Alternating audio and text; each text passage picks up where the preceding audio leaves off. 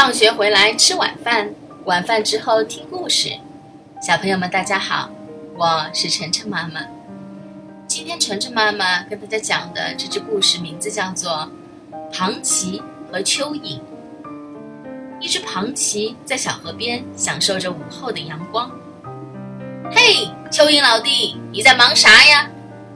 庞奇向不远处的蚯蚓打招呼：“我在，冬天就要来了。”蚯蚓回答道。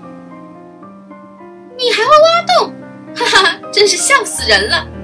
你没有强健的臂膀，又是先天的软骨症，还是省省力气吧。”听到庞奇的嘲讽，蚯蚓并没有丧气。他每天都在那儿慢慢的将自己的洞穴往前推进一点儿，而庞奇挖洞时却总是三心二意的。冬天很快就来了，蚯蚓搬进了自己舒适的新家，而庞奇却不知道新家在哪里。小朋友们。一个人实力的强弱，有时并不能决定能力的高低和成功与否。只要你心中认定一个目标，无论他人如何嘲笑，自己只管前进。晨晨妈妈相信，你也一定能够成功的。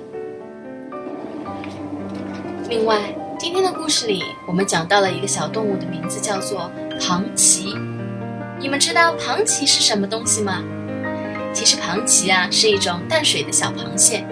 下次你去小河边的时候，可以试着找找看，或者叫你的爸爸妈妈们在网上找一些图片给你看。好了，今天的故事就讲到这里了，再见。